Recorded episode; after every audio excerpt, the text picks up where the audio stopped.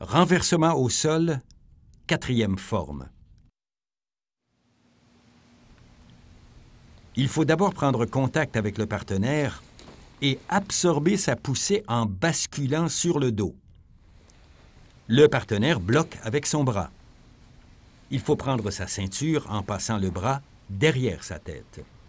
Puis, on doit le tirer par la ceinture, diriger son coude vers le sol et soulever le partenaire à l'aide de la jambe pliée de manière à le renverser.